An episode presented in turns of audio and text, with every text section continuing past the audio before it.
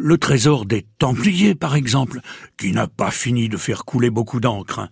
Ah, les Templiers, ces soldats de la première croisade qui, au fil des différentes expéditions vers Jérusalem, se sont admirablement organisés, hiérarchisés, avec des visiteurs, des commandeurs, des grands prieurs et, et un grand maître. Et puis, ils se sont aussi considérablement enrichis, les Templiers, en installant des commanderies un peu partout en France et, et notamment en Normandie. Eh oui, c'est en Normandie qu'ils possédaient les commanderies de Saint-Lô, de Coutances, de Cherbourg, de Bogie en Bessin, de Bayeux aussi, de Courval, de Fresneau, de Saint-Étienne de Renneville, de Bourgou, de Louviers de Rouen et de Côtebec et j'en passe.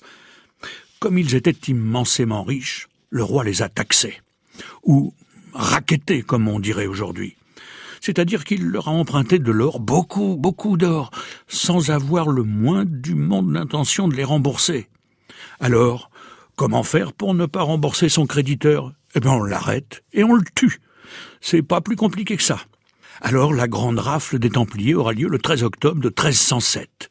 Et puis, après des années de procès à n'en plus finir, le grand maître Jacques de Molay et ses proches finiront sur le bûcher en emportant leur secret avec eux.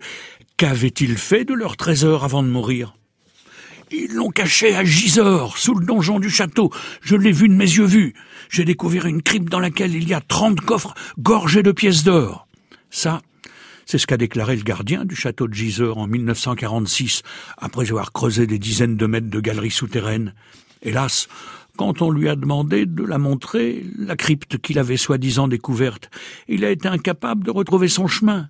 Alors, pour en avoir le cœur net, tout le monde s'est mis à faire des trous, des petits trous, toujours des petits trous, et résultat, on n'a jamais trouvé le trésor des Templiers, et le donjon de Giseurs a failli s'effondrer. Mais aussi, comment a-t-on pu croire les affabulations du gardien jardinier? Le trésor des Templiers? Ce n'était pas la peine de transformer la mode de Giseurs en morceaux de gruyère ou d'émental.